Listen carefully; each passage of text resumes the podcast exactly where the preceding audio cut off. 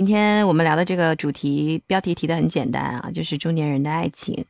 呃我刚刚在我们暖场的时候，我就说是小北上一次说，哎，这聊天挺好玩的，下次我们聊一聊中年人的爱情。我说行，我就记得了。突然就怂了呀，就觉得这个话题太大了。啊，对，那你当时为什么会想到这个话题呢？就是脑子一热嘛，就人到中年，经常脑子一热，然后想去触摸一些自己好像看似很近但是遥远的一些东西。冒昧的问一下，您现在的爱情状况？哎，我我没关系，我觉得这很好。啊，你说，家就是单身有钱单身的姐姐。啊，对我，对有钱单身的姐姐，人说的非常非常的精准，而且我我我作为她的多年好友，我很，她在给自己做这个定义的时候，我觉得挺好。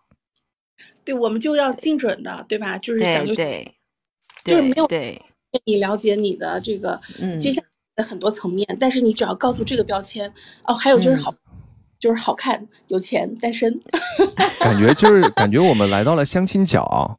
啊，不需要相亲，就是 就是就是中年的任何一种状态，我觉得有一个，就不管是单身还是已婚，就是爱情已经变成不是，就是不是日常要去考虑的事儿了，或者是它已经变成一个不是必需品的东西了。是，所以对，所以我今天在这个呃呃的提纲里面还写了中年人的一地鸡毛和中年人的爱情。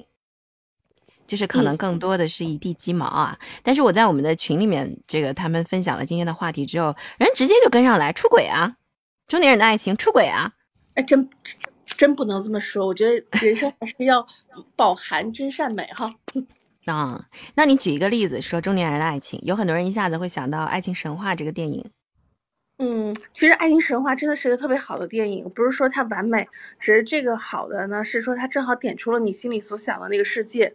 你说人到中年有两种可能性，我们必须要现实的说，它第一个就是你的经济状况尚好。还有一有有一种就是家庭生活可能一地鸡毛，这个并不是因为你的造成的，而是你的责任造成的。比如说你的上有老下有小，你有很多要忙的事情，工作也没有那么如意。因为不是每个人都是超人，能够达到自己完美的那个理想的状态。我们普通人一定会面临各种鸡零狗碎的事情，这个是身不由己的。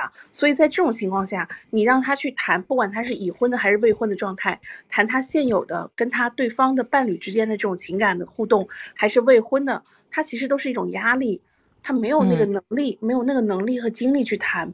那我们更多的有的时候，如果还能谈这个话题，那说明他是在他的这个物质世界、物质基础上，其实是有一定的能力的。这种情况下，你在面对这样的一个又有责任，啊，可能又有一些事故，但是同时你。内在还保留了一些纯真的一些啊向往等等的，就是有这种就是对他本质是很很美好的一些坚持的一些情况状况下，那这个时候你是比较闲庭信步的，对吧？你如果说你压力很大，那你是很难很难去触碰这个东西的，不管是面对你的伴侣还是你未未知的爱人。啊，你让我想到有两件事儿啊，就是一个是呢，有人说中年危机到底是什么？其实就是中国、外国都会有关于中年危机的这个探讨，就是好莱坞有很多电影是跟中年危机有关的。但是也有人说，中年危机实力足够强大的人在中年是没有危机的。我曾经看到，啊，我不记得是在哪儿看到这篇文章了，他就赤裸裸的把这个真相给揭露出来了。就你在中年的时候有危机，是因为你还不够有钱，或者是不够。啊，拥有足够多的东西，呃，所以你会在这个，所以其实危机不只是在中年，它可能在人的整个年龄的人一生当中，各个年龄都会有，对不对？但是我觉得人在压力啊，就即便是在压力，呃，和这个就是日常的，昨天还有还有听众点歌说要点个李健的陀螺，觉得生活每天就是被鞭子抽着，就不停的转，不停的转，不停的转，不能停下来。但是我说，我就我就举了一个例子，我说我我就是对下属可能差一点就要发火了。我说这个要我做决定，那个也要我做决定，连一个海报上这个东西那么细的字体要什么，你还要我做决定。这个，我觉得我最后就深吸一口气，去到对面的这个咖啡店去休息一下。那我就会想别的人。可能一样面面临着可能比我更大的压力，更多琐碎的东西围绕着你的时候，这个时候突然见到一个很美好的事物，就是是我们我们的这个这个呃听众群里面也会有也会有听众说哦，这个比如说呃呃大一点的不叫大一点的姐姐，姐姐们会说谁我可，刘昊然可。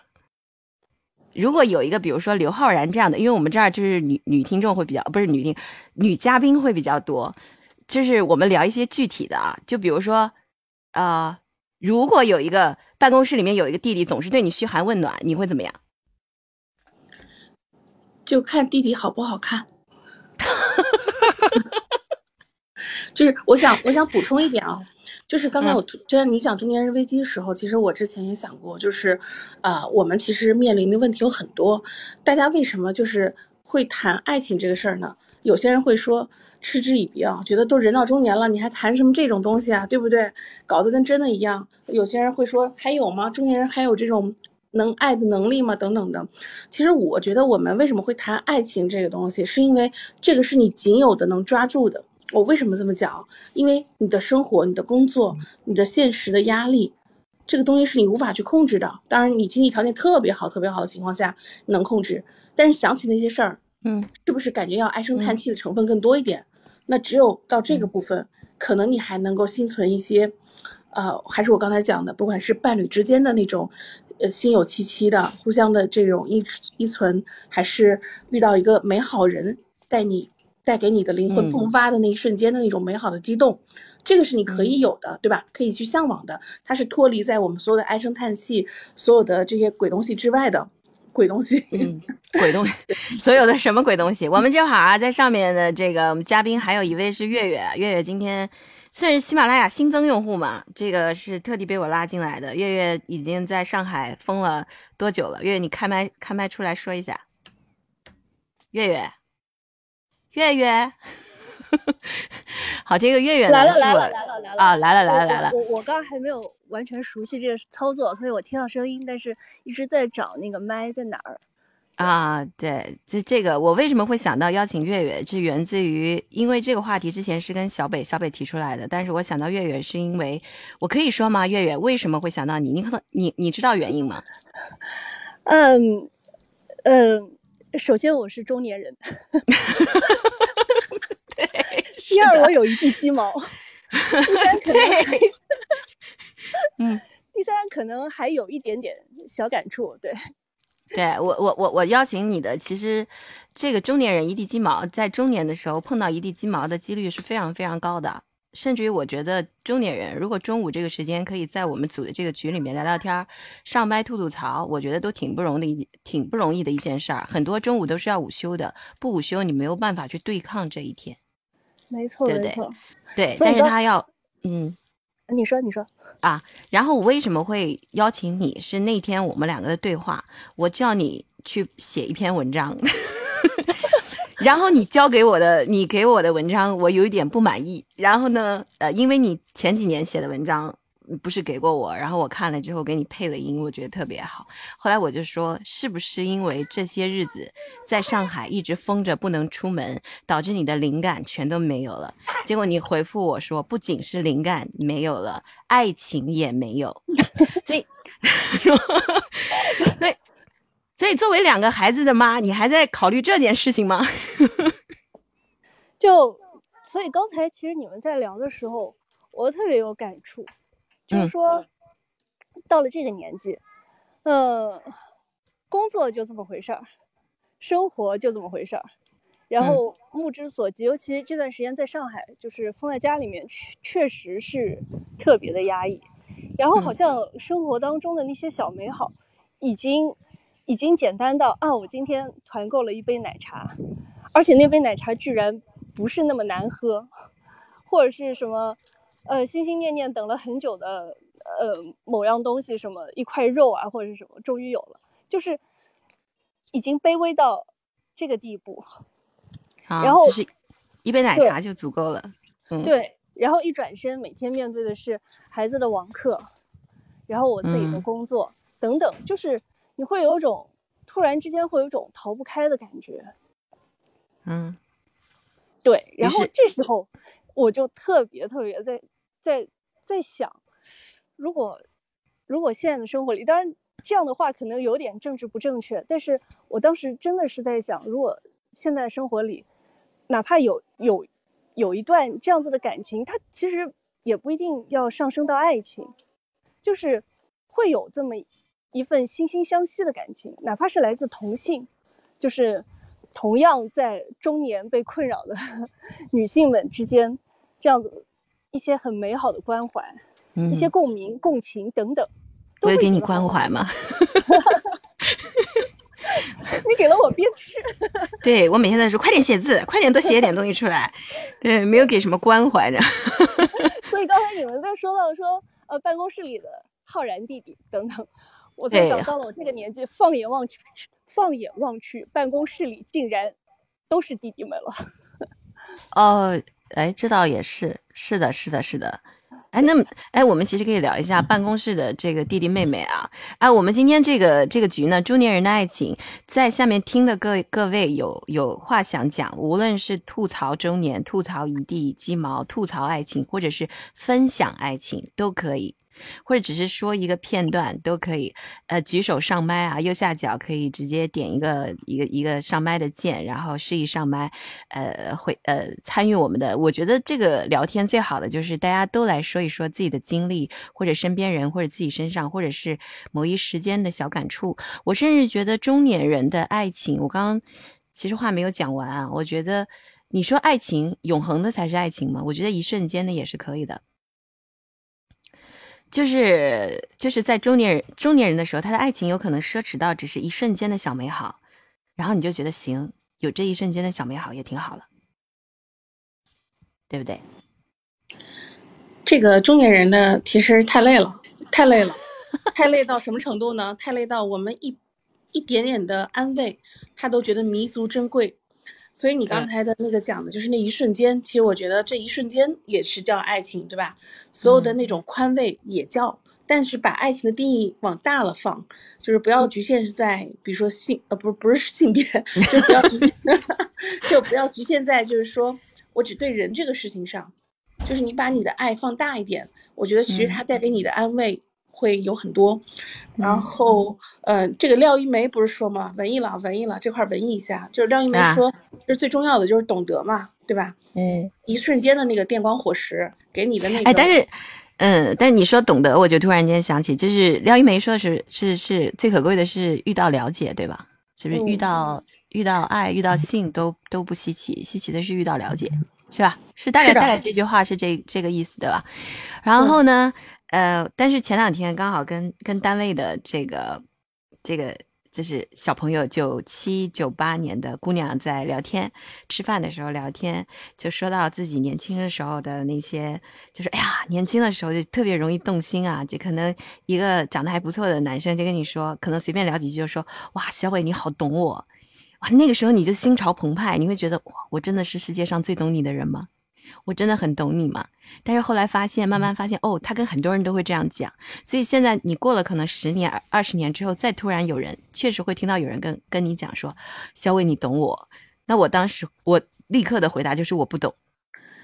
就是要是有人跟我说你懂我，我就会问他说：“比抖音还懂你吗？比字节跳动还懂你吗？比大数据还懂你吗？算法还懂你吗？” 对，我会反问他一句。就是这就是这就是人到中年非常让人讨厌的部分，就是你知道吧？我们已经不太配合演戏了，我们非常让人讨厌。然后，除非是那种真正的让我感觉到他的真诚，我会觉得那一瞬间我会被这个人吸引。被他吸引的不是他身后的那些价值，而是他眼前的这个瞬间打动我的那个价值。中年人就是这么讨厌。嗯，其实我觉得，我插一句哈，嗯。其实我觉得中年人不但是讨厌，而且是上了年纪以后会很担心自己的失态，以及会会担心自己看起来显得很蠢。就是当对方三言两语说到那些句子的时候，你首先会怀疑说：如果我信了，会不会看起来自己没那么聪明？嗯嗯嗯嗯嗯嗯嗯。其实还有，对我我其实同意月月这个，但是我把这个就是说法变一下，就是。我是看起来很蠢才会让你跟我说这些话的吗？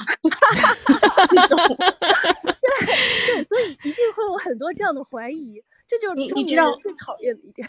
你知道，就是因为我们工作中真的是不可避免要有这样的装傻时刻，面对不同的客户也好，或者说你的供应商或等等的也好，你会说，哦，对对，是的，fine，然后什么什么的，跟真的一样。但是在面对这种的，大家没有什么价值要交换，没有什么利益有冲突的同这个状态下，你还跟我说这些话，是因为我看上去很蠢吗？就会对自己有这样的一个疑问。啊，那我就多说一句，聪明的各位，就是第一呢，我们不能让别人觉得我们看起来有一点蠢；第二，就是在你们的日常生活和工作当中，你们能，呃，哪怕就凭借潜意识或者单一眼就能知道，办公室这个人跟这个人有问题，那个人跟那个人有关系。我发现过两次，你发现过，我就知道一定会有，一定会有这样的直觉。我真的非常讨人嫌。我大概是第一次是在呃很多年前，我有在我在那上一家公司是上市公司，然后我们就是部门有很多嘛，然后人员也非常多，然后每个部门之间其实不太说话的。但是那个时候呢，因为有点年限了，那时候还不不玩朋友圈，就是大家。看出来是二零一一年之前，然后我是通过微博上发现了有两个跨部门的人，他们在因为当时微博还会有你附近的人，你可能认识的人这样的一个功能，后来把它关掉了。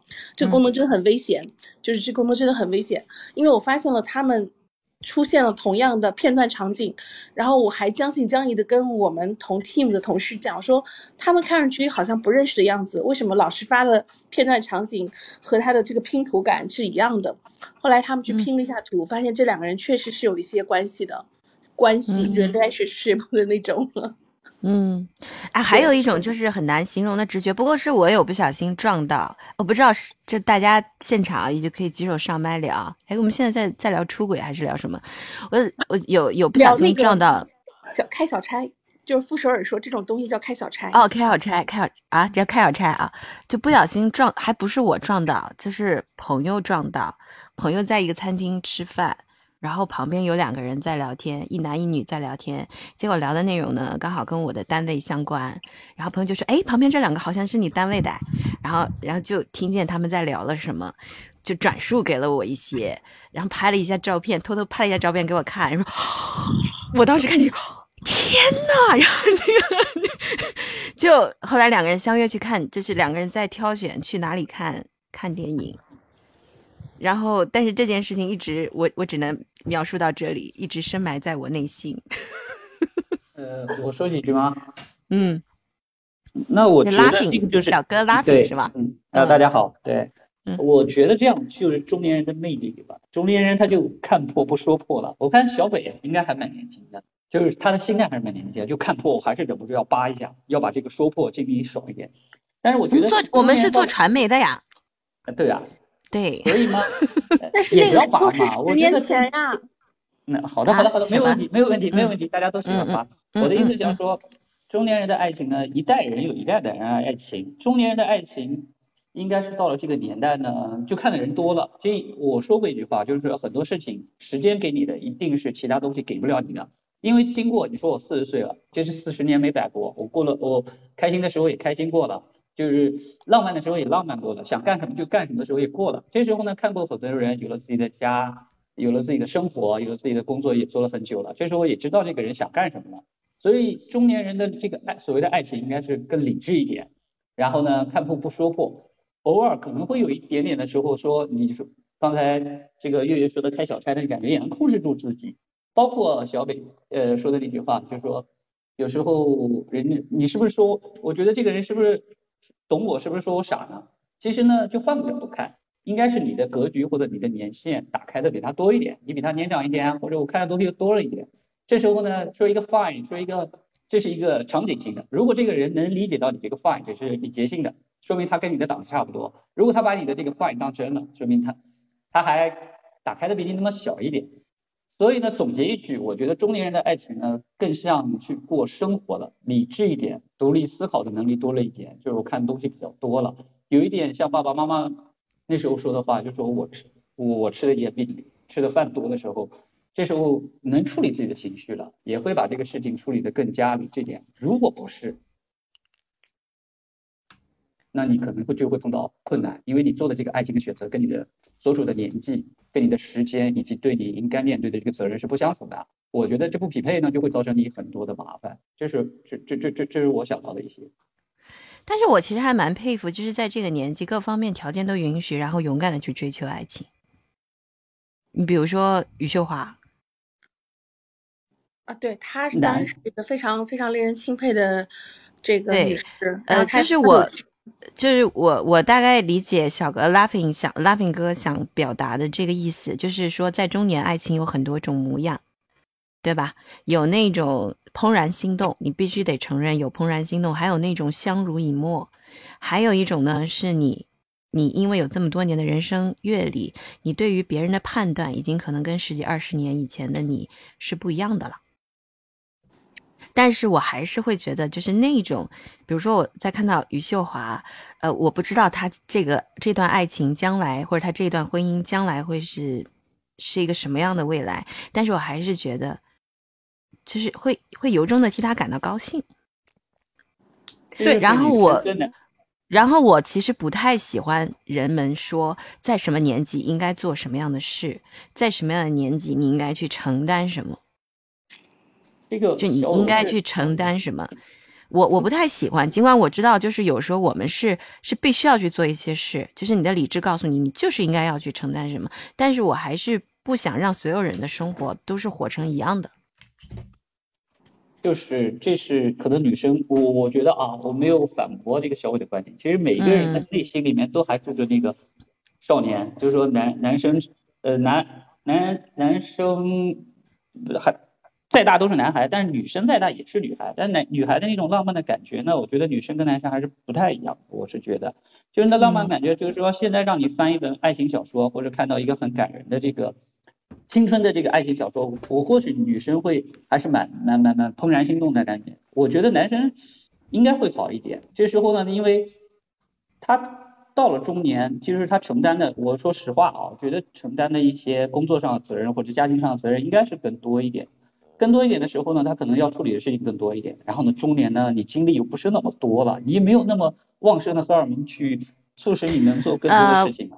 呃，你为什么觉得在这个工作或者生活上，男性承担的要更多一些呢？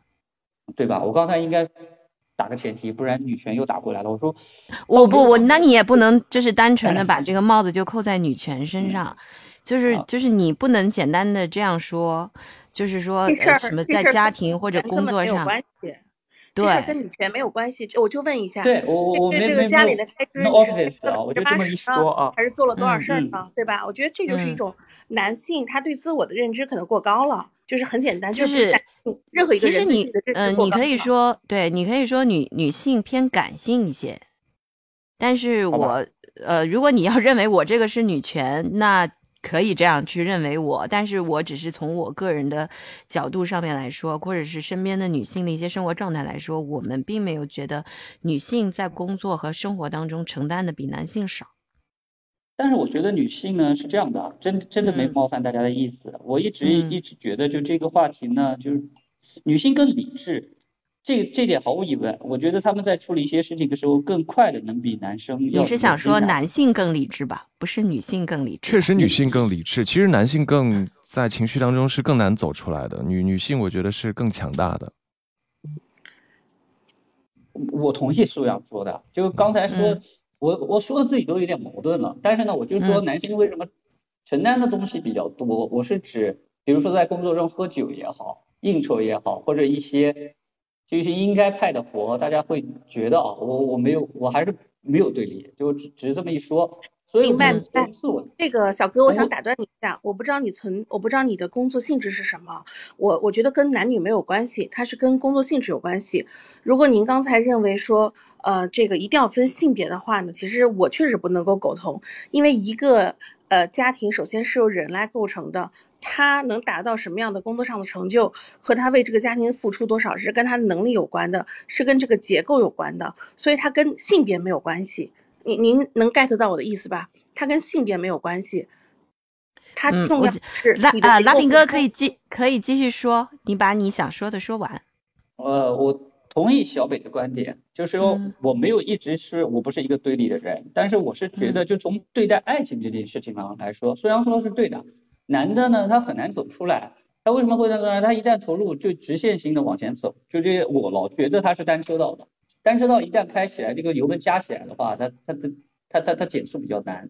我所以呢，我是觉得他如果不投入还好，他如果投入了，就就就就就刚才我的观点回到我原始观点，就是说这个事情就你找到了一个不应该是在你中年时候承担的这个爱情的结果，不，但是你是单身或者我现在还没有。到那个时候，我觉得这个爱情是无可厚非的。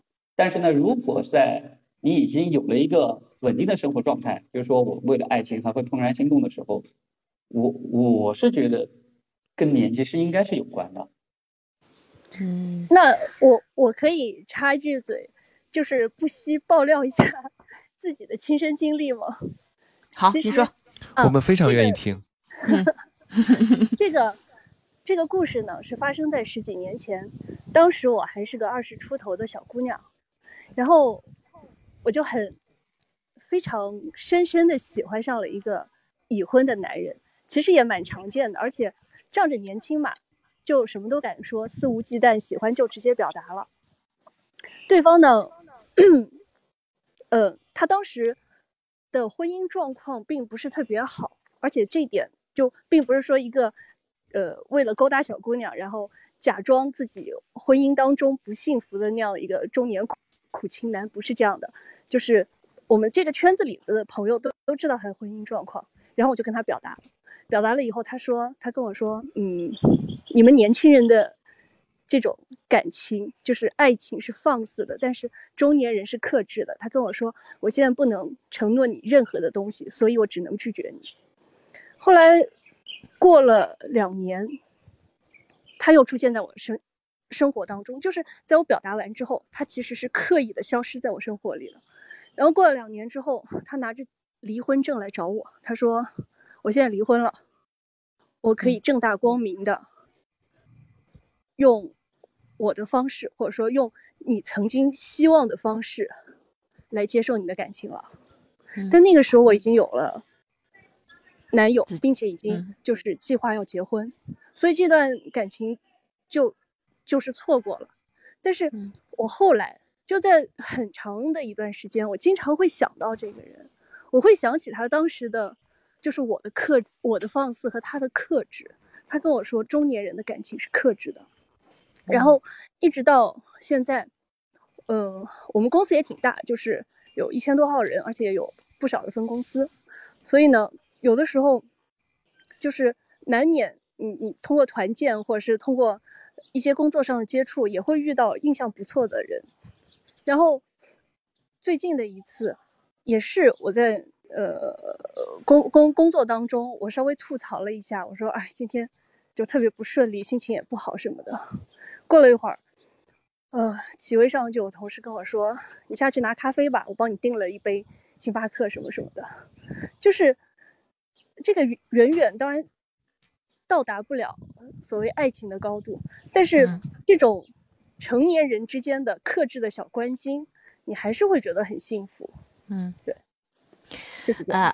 而且在这个阶段呢，你让我想到，就比如说，呃，可能呃比较年轻的时候，会对那有一些小关心会反而不够敏感，就是你年长了之后，说年长 年长了之后，你会很敏感一些。那你敏感了之后，你自己刻意会去做出一些，比如说保持距离的，呃，不要破坏我现在生活的状态的，没有必要去做的一些事情。所以当年的那个人选择我，我回头想想，你你这故事我以前没听过呀，我我 今天第一次听啊，留着小 小回忆。对，这个这个，嗯，你你你的这段这个这个克制啊，就是就是我有时候会想，如果当年那人没克制。你后来会变成什么样？会对你的人生造成一个什么样的影响？对，就是 可能当时你就一地鸡毛了，你就不用等到中年。是的，然后出现在某个社会新闻里，或者说在在小圈子里面就特别出名。对，但是其实，在在那个年纪不克制的人还是有，我我觉得，呃，我不我不能说占比，因为我不能随便的去讲这个占比会有多少，但是我觉得会大有人在，对不对？就就。对，所以我特别感激他用一个成年人的成熟的方式处理了这件事情。嗯，拒绝，然后切断联系。我也给月月的那个男生点赞啊，就是他处理的比较好，这样呢，大家就避免了一地鸡毛。其实呢，他既然能在你拿着离婚证的时候回来又找你的时候，他他还是喜欢你的，我觉得你还是有吸引他的地方，但他处理方式很好，这个是给他点赞的。刚才刚才小伟说的那个中年人也有，那那那就是叫中年油腻了，对吧？对于油腻的这个感觉呢，我觉得还是你对你自己没有把自己看太清楚。感情呢，驱使你做的事情你就去做了，你觉得是对的，我就是喜欢他，这没有错。但是呢，其实，在人生到中年的这段过程中呢，其实阅历也好，你看的书也好，跟你遇到的人也好，跟你自己经历的生活也好，他会教会教会你处理做这道题，可能会有更好的做题方式。那个男生，我觉得他做题班方式可以打九十分以上吧。虽然没有在一起，你也有点遗憾。可能说我们要在一起，我那么喜欢他，他现在其实他也是喜欢我的。电光火石，山盟海誓，然后呢，最后一地鸡毛。其其实我觉得结结果没有现在好，对吧？嗯，处理的方式比较成年人，比较成熟，也会相对来说比较有责任感一些。好，我们新上麦的这个仙乐飘飘，是不是有话要说？就是今在今天在这个 room 当中有话想说，想上麦，无论是吐槽中年生活还是爱情的，就任何有想发表的都可以举手上麦啊，右下角举手上麦。来，仙乐飘飘，有没有什么想说的？举手。Hello，在不在？开麦是点右下角的倒数对右下角。嗯嗯，好的好的。嗯，听到了吗？听到了，听到了，听到了。嗯，我就觉得中年人的爱情是挺有意思的，就好像人生已经到了中场，你已经知道下面该怎么走了，前面已经过了风花雪月的浪漫，后面就是能不能过日子，就看这一道坎儿，对吧？其实跟谁结婚都是一样的，都有一地鸡毛，然后 都有。但我不苟同，跟谁结婚都一样这句话，你继续说。嗯，我觉得自己很重要，关键是你自己很重要。嗯，毕竟这是两个人的事情，看能不能互相包容，能不能忍受，要么就劳燕分飞，要么就一直走下去，天长地久。这时候我就想到小。小伟之前说的那句话，就两个人在一起呢，不是说跟谁都一样。就如果两个人在一起，互相变得更好，就是我自己觉得独处的时候，因为我跟他在一起，我变得更优秀了，我变得更懂事了，我变得更有这种状态。这是理想状态，对，有这种状态啊。呃，绝大多数，说实话，绝大多数，包括你看身边的父母还有朋友，百分之九十的时间都是在吵吵闹闹的，因为这个人本来就是一个变数的。到后面就是看谁能够忍谁，对吧？我不认，我我不赞同前面这条说的。包容还是重要。包容谁？包容包容跟我觉得包容跟我要忍你还不一样，就是就是看对方的底线嘛。这个心态，我觉得我我包容你和我忍你，这个感觉还是不一样的。因为包容是主动的，然后忍是被动的。对对。忍就是我其实有有厌恶在里面，但是包容是那种我其实很很爱你，我就 OK，没没什么，也没什么，就忍比包容里面那种那种负面的情绪要多一些。就是要你自己去学会去消化、去平衡，然后自己培养自己的一些其他的一些爱好啊，或者是我觉得自我调节很重要。嗯，两个人在一起，要么就是自我调节，还有就是。怎么样去找到一个平衡点？哎，呃，你说到这儿，我其实有个问题想问一下啊，就是因为之前包括也也遇到很久没见的朋友，然后他说他现在的感情的状态，呃，我我记得就是他说他现在对我来说就是一个摆设，他两个月，因为她老公在外地嘛，他可能两个月才回来一趟，孩子他自己在管，然后他说他对我来说就是一个摆设，但是我。我记得他们两个当年那个爱情浓烈的程度，就是为为彼此的感情的牺牲。所以其实今天在聊这个话题的时候，说到中年人的爱情，我还蛮想知道，就是很多人当年年少时那么浓烈的爱情，到现在怎么样了？其实没有变，只是化为浓烈，就变成了一种细水长流，流到最后了。你再浓烈，再怎么样，你需要一个燃料去燃烧啊。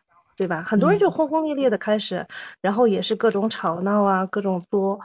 但我觉得细水长流就是最好的爱情了。因为我就这样过来的。但是我我我其实在想，我那天跟我朋友讲，我朋友说，其实我有想过离婚，我也想跟他。每个人都有这种想法，谈离婚这件事，对我已经做好什么样准备了。后来我就跟他讲，我说那你为什么没有呢？既然他对你来说已经变成摆设了，而且你已经不用不用花他的钱了，我说你为什么？我说是不是？其实感情还是在当中起了很重要的作用，因为你自己可能没有意识到，但是我在跟他聊的过程当中，我觉得他可能跟我说十件事里面还是有八件事跟他有关，跟他的先生有关。是的，你换一个人也是这样子的，嗯，只不过就像那个开车一样，就有各种各样的磨合期，磨合期过了以后就适应了。没有什么，但是换换一个，如果当年没有那么浓烈的爱情，可能就是觉得你年纪到，我年纪到了，然后大家相亲，觉得哎呀，父母又催，那就结婚吧。父母辈的爱情不都是这样子的吗？有的是靠相亲啊，朋友介绍，就这么凑合过了。嗯，也有啊。可能我我理想觉得，我觉得他们没离的，对我觉得他们没离的原因，是因为他们当年的感情还是很深的。我觉得如果当年没有那么，可能现在就分了。不见得也有盲婚哑 嫁的，你看过去盲婚哑嫁的，也就是两个字合适，合适的就在一起，不合适的那就分开。我我不赞同，我觉得仙仙月飘飘说的这些呢，我真的不太赞同，就是觉得我不爱吵架，我告诉你，我是我随性的，我不爱吵架。然后 我也如果吵出来，吵吵吵出来了，反而就没有事了。我觉得呢，就包容，就刚才说的包容跟忍。其实你说我不爱吵架，其实我忍了你了。其实包容呢，其实我其实吵架这个事情不关键，关键就沟通的把感情，把感情说出来了。我觉得不是，我真的不太认同你，就是说很多都是凑合着啊，到最后就凑合这个词用的时候呢，其实先生是这样的，你先听我讲完好不好？你先听我讲完，因为每个人有每个人立场。为什么我不爱吵架？你知道为什么吗？说说说。我比较喜欢看书，我看很多书，然后我先生也喜欢看书。呃，吵架它是分两种状态，一种状态就是谩骂，就是发泄；另外一种就是争论，就是辩论。我不爱吵架，是我不爱那种毫无意义的谩骂和发泄。我喜欢的是争论，我就事论事，我提出自己的论点，我不徐不急，我不温不火，我把我自己的观念摆出来。有的时候，有的人三观都不一样，你就算吵也吵不出什么名堂来，除了伤害感情、浪费时间、浪费口水，没有意义的。我说的不吵架是不吵无意义的架，我们只跟跟自己同频的人去讨论事情。是这样，也也就是说，你很。少是用是被情绪主导了你的行为，你更多情况下是我去跟你。跟你呃呃辩论这件事，是因为我觉得这件事在道理上不对。反而是对，反而是跟陌生人容易吵架，跟亲人不吵架。为什么？因为陌生人吵完、爽完、发泄完你就走了，但是亲人你要天天在一起，抬头不见低头见，那膈应啊，对不对？所以要把这个结给打开了，要不然会没完没了，徒增烦恼。嗯，其实呢，那你有没有那种？啊，你说，我觉得我我我觉得是这样的啊，闲言飘飘没有打断你的意思啊，我就觉得你自己在这么认为，这吵架就是谩骂，就是吵架，争论我争论，因为我看到周围的人呃也有这种嗯，就是吵架。我知道我知道你说的意思，我我把我的话说完，我把我说的话我去批判了，我就觉得是这样的，就是如果站在你的立场上，你说。我跟你不争论，你跟你争论就是吵架，你的三观不不不不不不是不是不是，我说的很清楚，就是我们有问题的时候，呃，都会把自己的观念摆出来，但是也有一种夫妻，就是说他就是不喜欢吵架，那怎么办？没有什么矛盾，也有这种，嗯嗯，那个我插一句行吗？我能插一句吗？嗯，就是。我以为我们今天讨论的是王小波，结果听下来我们聊的是父母爱情啊！对呀，我愣了，我插不上嘴。我觉得，哎，咱不是聊王小波吗？就是我宁可我就算是作为中年人，我知道了爱情的本质，我依然对他有无上的热忱跟向往。对啊，每个人都有啊。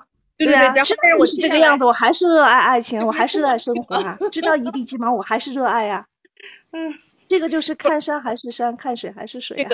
是我我我以为我们聊的就是这个本身，就是没想聊婚姻这么多。艺术源于生但你也没法切切割开来，你没法把爱情跟婚姻切割开来。这是一种感悟。你开心的时候，你看什么都好，花好水好人也好。你不开心的时候就是抑郁，所以一念天堂一念地狱。就就关键是在我们本心，你心里面怎么想？对不对？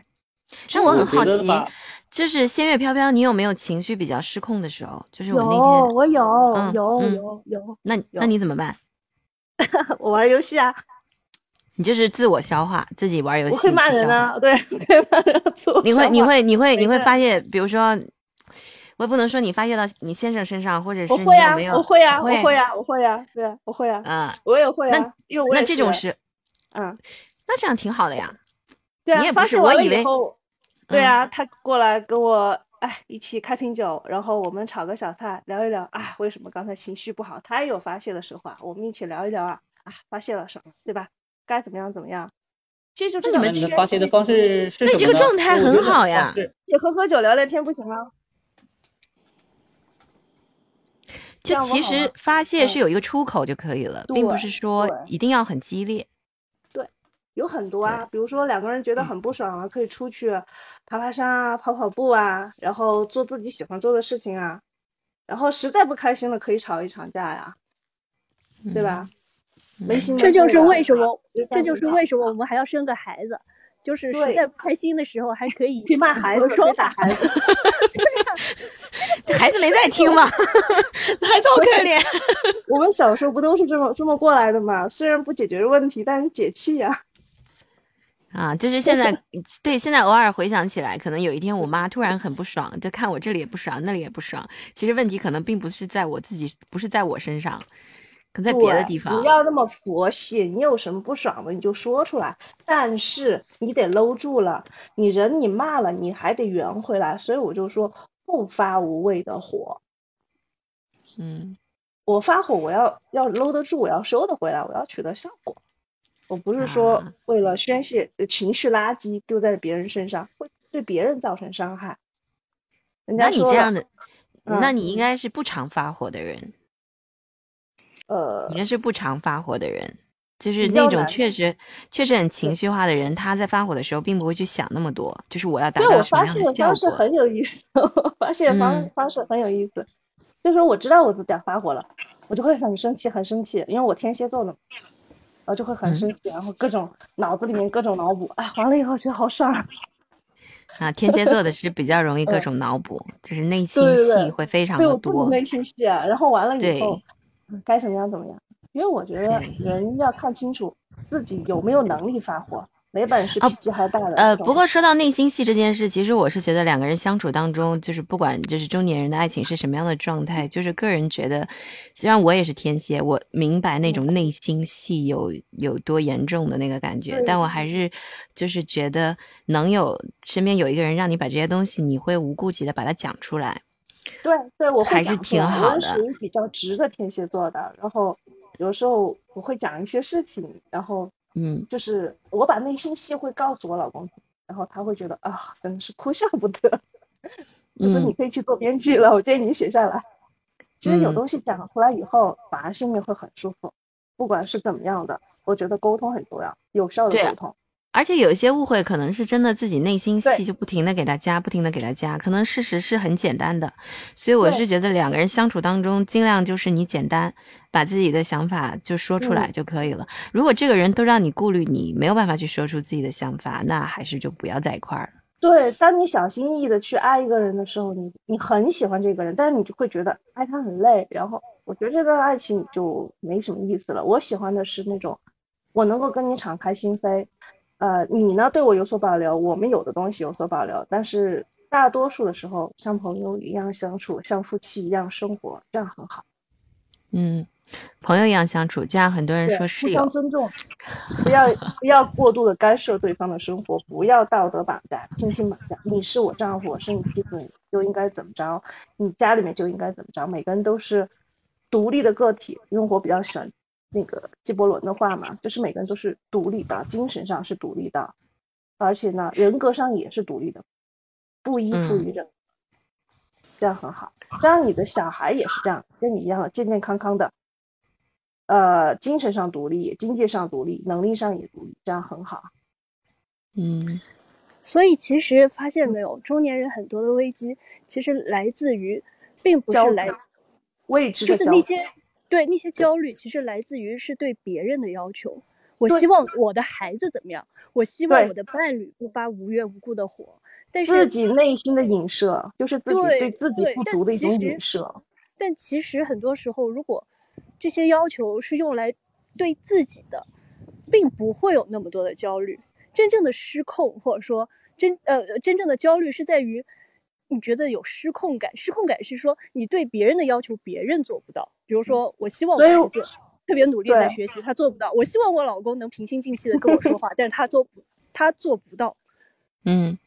我做不到以后，就引发了你的、你的、你的、你的焦虑。对，我想改变他，或者但我有我有一个办法哈，我有一个办法可以分享一下，就是当你觉得你想找到一个有温度、呃有光的人，你就自己努力变成那个人，然后你会发现你周围的朋友都是跟你一样的，有温度、有光的，你会发现光，你自己本来就是有能量了，所以你就不用去。担心别人对你怎么样，有什么看法？我以前是比较在意别人对我的看法，我现在不担心了。我现在想的是，我怎么样让自己开心，然后自己开心了，别人才会开心。这个我我说两句，我就觉得呢，听完《仙乐飘飘》，我老觉得有点纠结，不知道找到那个点，好像喝了好多鸡汤，但是我也不知道鸡汤好不好。啊，不是鸡汤，但是呢，这个不是鸡汤，你觉得是鸡汤？嗯。你觉得是鸡汤，是因为很多。你先听我说完，为什么我说这样子？因为我以前就是比较焦虑，老是很在意别人对我看法，然后很多事情就小心翼翼的。但是感觉就是你越小心越得不到。我反而我不在意了，我自己开心就好。反而我觉得我获得很多很多朋友，然后家人的爱，朋友的，我觉得很满足，很开心。那我觉得是这样的，既然在讨论爱情，不管是中年人的爱情还是青年人的爱情，既然是爱情两个，应该不是一个人的改变所能解决得了。爱情分很多种形式哦，爱情它不光是，呃，爱情，它还有一种是友情、亲情。呃，是我觉得嗯，一种。拉呃，Laughing 哥刚才说了一句，他说呃呃不是，呃，爱情不是怎么怎么可以解决得了。他那句话完整的是怎么说忘记了，然后我就在想。爱情为什么要去解决它？对啊，顺其自然就好了。我们在聊这个爱情，为什么是我们要去把呃去解决这个？刚才拉菲哥讲的这个，其实我我有一点理解了，因为刚才仙乐飘飘讲了很多，我觉得是那种比较理想的状态。比如说我之前也看李银河那个很很多讲的那种，我我觉得我觉得有点类似于鸡汤。他说，哎呀，如果你一辈子你的你的这个快乐都是寄托在别人身上，你自己没有这种独立的呃人格等等，你可能永远都获得不了快乐。但这恰真的是非常理想的状态，因为在爱情当中，我也尝试过，比如说吵架。你就想，哎呀，算了，我不不 care 他，我我我关注我自己，的吧？我做好自己的事，快快乐乐就行。但是你后来就发现，这这还是爱情吗？就是你真的去忽略对方，就都啊，我一笑而过，对吧？你跟我吵无所谓，那这样我就觉得很难过得下去。就是到最终，我还是会回到我们要把这个问题说清楚、解决清楚，我们达成一个共识的状态。就是虽然吵架，但是最终还是要有有可能要吵出一个结果来。如果当中只是靠这种一笑而过，靠忽略他，我觉得。这个问题它就一直藏在那里。嗯，这个是很可怕的。对对，最可怕的就是这种，不吵架比吵架还好。这个就是无所谓，对你的忽视，故意的敷衍。那你刚才说的不就这个状态吗？我不是，但呃，我特别赞同苏阳的这个吧啊。我觉得仙乐飘飘可能不是这个状态，因为他也说了跟先生之间沟通的方式，其实我大概能够能够感觉得出来，只是说可能在年轻的时候会需要沟通的东西比较多，但是随着年岁慢慢慢慢长，相处的时时间越来越长之后，发现我们需要语言了，对。对，就是会引起矛盾的东西已经越来越少了，就是我们会刻意去回避啊，有的问题，比如说一些历史性的问题。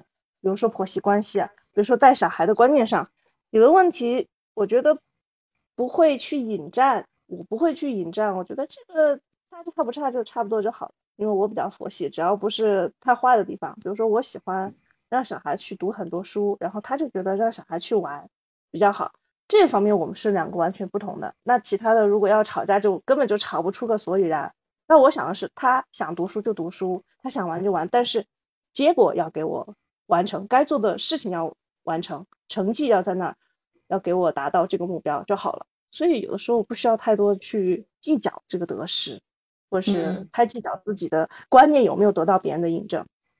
嗯，那你现在，因为我们今天的话题是中年人的爱情啊，那你现在还会有，比如怦然心动啊，或者是怀念怦然心动？有有有 有，那必须有啊！浪漫之子，天蝎座。嗯嗯，比如什么样的时刻？嗯，比如说，我们就约了过六一儿童节啊，然后明天我们就想，既然因为疫情嘛，又不能出去，我们说要不然就在家里面的屋顶上搭一个帐篷。他说好呀，然后去找那个柴，然后找炉子，明天一早去买菜，然后我们在家里面一起烧烤啊，搭帐篷露营，然后我也买了很多灯。其实很多你们知道浪漫，你的这个。对你的这个婚姻里面夫妻相处的这个感觉，我觉得非常好。那你为什么会说跟谁？你你一上来说问这跟谁结婚 都一样。我也觉得，就是我后来听出你们是非常理想的、非常理性的这种这种人，但是结果你一开始我就觉得你好像对婚姻是非常消极的态度。不不不，是这样子的，就是无为。因为我我对我对感情很无为的，就像以前我谈恋爱的时候，人家问我你的标准是什么，我就说首先我喜欢他，他喜欢我就够了。这个很重要。所以呢，我我听相互容忍。听了这么多，我觉得呢，应该是给仙乐飘飘的先生点赞。说这么多，包容你的应该是你的先生，所以你享受到现在的幸福。但是呢，你还是一个很自我。呃，我没有，我我先又给个口头妈妈。然后呢，你不要生气啊，不是贬义词，有点小说。但是你你你你的你的先生一定是爱你的，他去包容你，所以享受了。你这种就是我还有自己的想法，我自己想想怎样怎样的时候，但是我们还是很开心很幸福。有一天换你先生上麦的时候，我觉得我会给他点赞的。我觉得这个是相互的。嗯 嗯，他话少，他的话不像我这么多。哎，我也想来爆料几个就是故事，好吧？虽然你看我听到现在，我我算是里面不是中年人的一个啊，我可以来讲一讲啊我的。我的两就是隐私了。我的两个，一个是我的姐姐，一个是我姐姐的好朋友的故事。好，那小伟姐之前应该也听我讲过，我姐她是一个呃比较敢爱敢恨的人，但是我觉得也可能是因为她没有孩子吧，所以她离过两次婚。然后第二次，呃，可能她的每一次爱情经历都是在上一段婚姻的结尾已经开始了，我猜测哈。嗯，但是我就觉得这个也无可厚非，就是遵从自己的内心吧。你真的心都变了。那你就就就去跟另外一个人接触，我觉得也无妨。然后你再处理你这边的婚姻的事。然后他现在就是一个单身的状态，呃，可能也有一段恋情，但是这两个人，他们两个人并没有在一起。我觉得我姐的这个状态我是比较支持的，当然也是因为她没有孩子。还有一个就是我姐的好朋友，她就是那种我觉得呃很多中年人的那种无力感吧，但是又又无力去改变，然后经常喝酒，跟我们一起喝酒，喝酒之后就哭啊什么的。他可能当时进入那段婚姻，呃，感情基础也不是特别深厚。然后，他现在在外面好像喜欢上了一个健身房的教练，但那个教练是 T 啦，是女孩儿，是 T。嗯。啊，所以就是他在那个嗯教练那儿就办卡呀，经常去，嗯，黏着人家这样。呃，就我也理解他这种心境，但其实我，唉，我我是不太赞同这种。就是你要么你就改变呗，你就离婚呗。你你在这个里面，但是你又天天在那纠结啊，一喝酒就哭，然后这种状态就是不自洽的状态。我是就是很多人会不满自己现在的生活状态，但是又舍不得丢掉现在生活状态里面的一些东西，想要一些爱情，但是又不愿意去舍弃掉自己身上的一些东西。就是你不能叫他两难，也可以说他是有点贪心，然后整个人就是。就是在一个扭曲的状态里面。对，我觉得这个也不能说像傅首尔那种说开小差的状态，这不是开小差的状态，就是开大差了已经。那个，我想做个安定哎，就是 你已经安定了吗？要要安定，要。因为他插不上话，他就想跟你安定了。不是。是这样的啊，就是，嗯，今天这个话题呢，是当时确实是我跟小伟吹牛的时候说，哎，要不要谈谈中年人的爱情？但其实它的核心并不是爱情，嗯，也不一定是中年人。我觉得是这样的，为什么提到中年人？是因为自己有切身的感受。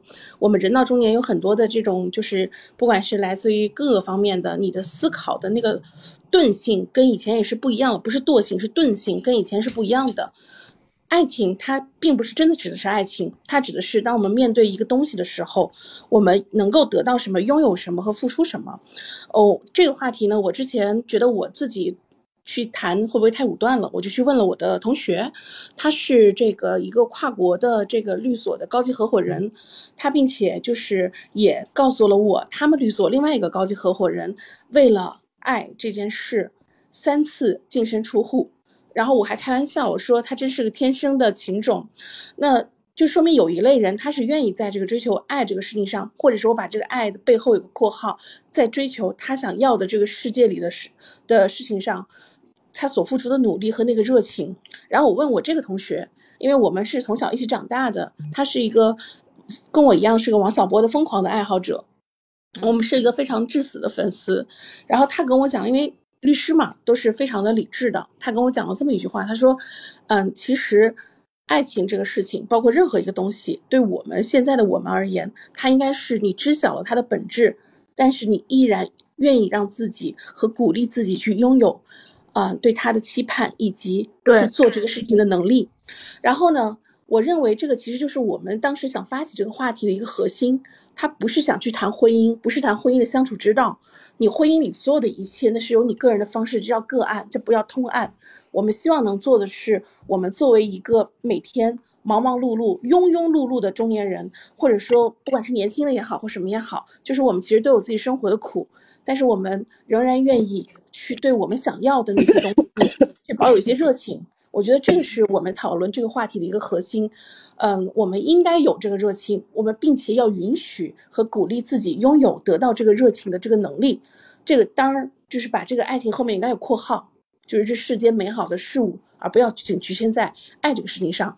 为什么刚才一直不插嘴？是觉得这个话题有点跑偏了，就是谈到了婚姻相处什么的。这个为我因为我没有在婚姻中，所以我第一是插不上嘴，第二是我，你，就是觉得这个事儿呢是个人的一个交流，我甚至是可以再开一期节目，专门去谈聊聊婚姻中的那些事儿。我觉得应该是有很多的，呃，大家愿意去分享一些相处之道什么之类的。但其实回到我们的这个话题来，它其实并不是是一个等号，它并不是一个等号。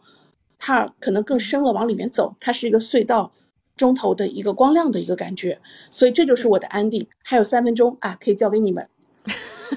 你你干嘛不一起安定完了？我这听得正津津有味呢。但是要用哪个语言安定？要用法语安定，还是要用啊？都可以。嗯。但是我有时候会想，你这样说，在这个年纪，其实无论什么年纪，在这个年纪，你还在追求什么？啊，我其实是说了，就是真的不要我我我，咱俩认识，咱俩做做闺蜜已经做二十几年了，对吧？就是其实咱俩有个核心的共同点，就是我刚才我非为什么非常认同你说的，就是没有什么年龄要做什么事儿这种铁律，没有这回事儿，你想干嘛就干。但是千万不要为外界的所有的这种社会上的条款、社会上的这些给到你的啊这种 gaslighting 的东西去去框住自己，认为说啊我人到中年了我就应该怎么样，我不像人家哥们儿一样奋斗出来了，我今天又没有成为一个公司的总了，我的存款又没有几百万了，不用这样的，只要你有口饭吃，你活在这个世界上是一样的，好吗？我经常说。大家都开车，四个轮子，他不会比你多一个轮子的，你放心好吗？坐飞机也是，他只坐一个位置，不会一下不会包一个飞机。当然有包飞机的人了，我只是说普通人啊。所以说，我我只想想表达的就是说，不管我们在这任何一个年龄，我们不管背负在不同年龄背负任何一个事情，我们都应该具备那个能力，并且要在内心给他留一块柔软的地方。不管是男生，不管是男性还是女性，留这么一个柔软的地方，你会觉得我不枉此生。对不对？不管是刘昊然还是彭于晏，不枉此生。我跟你说，什么都行。就是弟弟真是幼稚的时候，你也非常的想打他。但是呢，我说说句实话，就小北稍微打断一下，就我觉得呢，可能今天我进错房进错房间了，应该是单身中年人的激情跟爱情，我完全就赞同你的观点。但是如果把中年人放在这儿，然后再说中年人的爱情，毋庸置疑的呢，就会回到一种生活状态。所以呢，说的时候就会你说偏题，但是呢，我觉得。就是这个题应该是单身中年，我们依然。其实我其实我反而觉得，就是说，呃，一个一个房间的这个标题啊，它只是说让你有想要表达的欲望，我们这个地方不是说学生写作文交给老师你不能走题，我是觉得就是这个这个话题展开了，你想到哪儿说到哪儿是最好的一个聊天的状态。其实，嗯，愿意把它拉回来就拉回来，愿意继续往那个方向上去聊就继续往上方向上去聊。我觉得这个很成功啊，对对对，我们都是说的是自己人生的答卷，我们没有没有答案，是我们自己的经历，我们自己的人生。就中午没什么事儿聊呗。对呀，你想，你想一群朋友在一块聊天，你还设定我们今天必须聊这个吗？对，我们今天必须聊这个，那我为什么要来跟你聊啊？对不对？我我今天就是聊到东聊到西，我今天想聊这个就聊这个，聊到那儿聊到那儿，这个才叫聊天，这个是最舒服的相处之道。来，感谢今天今天今天大家，而且思阳还分享了两个这个故事，我也以前没有听过啊，就是。对，感谢大家今天中午这抽出宝贵的时间跟我们在一个 room 里面聊天。我们下次想到好的话题的时候，大家也可以私信我们啊，就随时我们进来开一个 room 再继续聊。好，谢谢大家，我们就下次再聊了。好，拜拜，拜拜。